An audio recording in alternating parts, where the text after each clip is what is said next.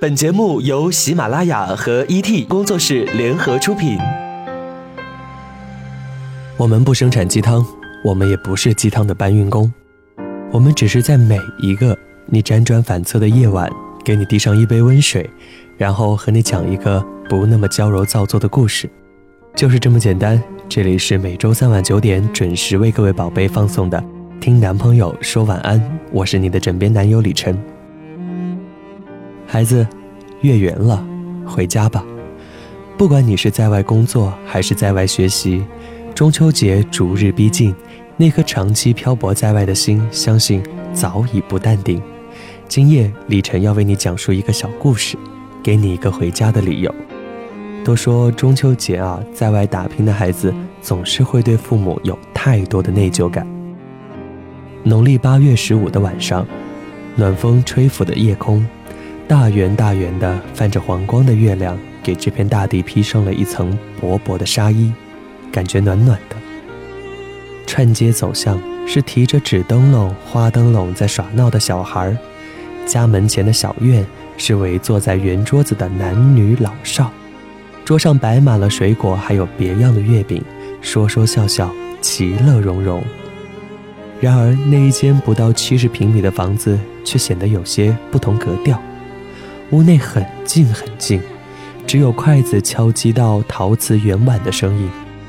这并不算宽敞的客厅，堆满了杂物家具，却透露着一股寒心的空荡。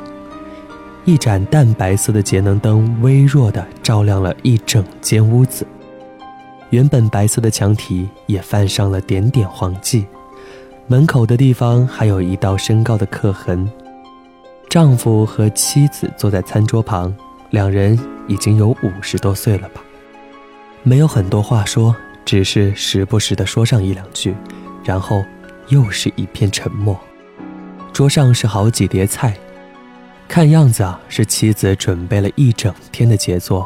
为了应一下过节的气氛，妻子特地的多烧了条鱼和煮了一道炖鸡。但两人吃的并不多，蒸鱼和炖鸡几乎都没有动过。唉，这毕竟只是两个人。突然，放在餐桌面上的手机响起了视频聊天的邀请铃声，夫妻俩的脸呢，不由得。多了一份喜悦，然后便是一阵折腾。妻子马上打开餐厅的暖黄吊灯，快步走到客厅，打开花样顶灯，打开电视机，调到中秋联欢晚会的节目。整个家洋溢着热闹的、温馨的节日气氛。丈夫戴上老花镜，伸长手把手机放到老远。手机是在远方工作的女儿特地为他买的。为的就是能让老人家能够隔着屏幕见上自己一面，但是女儿工作很忙，每次通话也不过四五分钟，短短的几句便又要忙着做事儿了。父亲向隔壁的小伙子学了好久的视频聊天，下足了功夫，他眯着眼睛，粗糙的手指用力的又有点笨拙的划过屏幕，再按下接受键。略有些刺眼的屏幕出现了女儿的笑脸，在女儿身后是一大群玩闹嬉戏的年轻人，手里挥舞着荧光棒，还有人举起小灯笼，一阵阵的呐喊欢呼，还有城市大厦的璀璨灯光，以及远在天边的明月。丈夫和妻子坐在餐桌前，笑起来眼睛眯成一条缝，脸色似乎也红润了起来。妻子拿着手机扫了一下这间看似温馨、明亮又热闹的屋子，然后又展示了满桌子早已放凉了的饭菜，还有女儿爱吃的冰皮月饼。三人都笑着。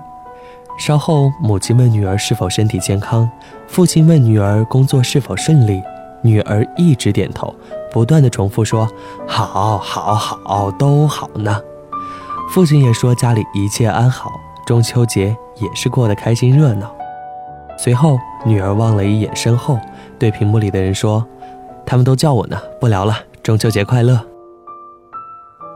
挂断了电话，视频终止。丈夫有点失望与不舍地望着黑黑的手机屏幕，妻子的双眼泛红，家里又归于一片沉寂。女儿转过身，穿过熙熙攘攘的人群，离开那些她称之为朋友却不相识的陌生人。热闹的城市，一片片的灯红酒绿，一阵阵的欢歌夜舞，同时，也少不了让人心痛的孤独。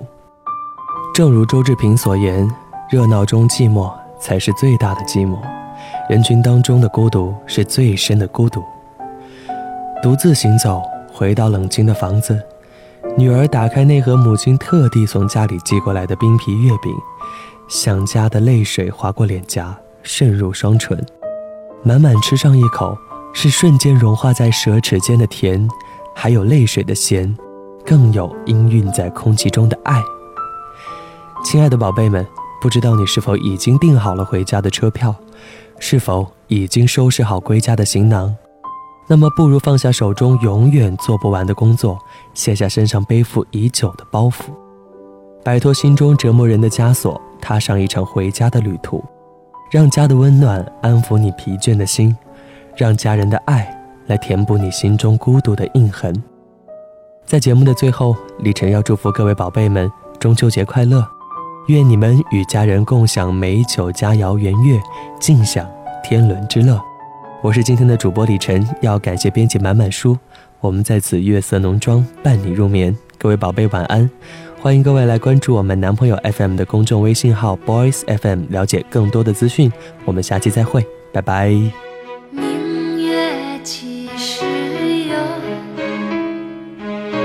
把酒问青天。不知天上。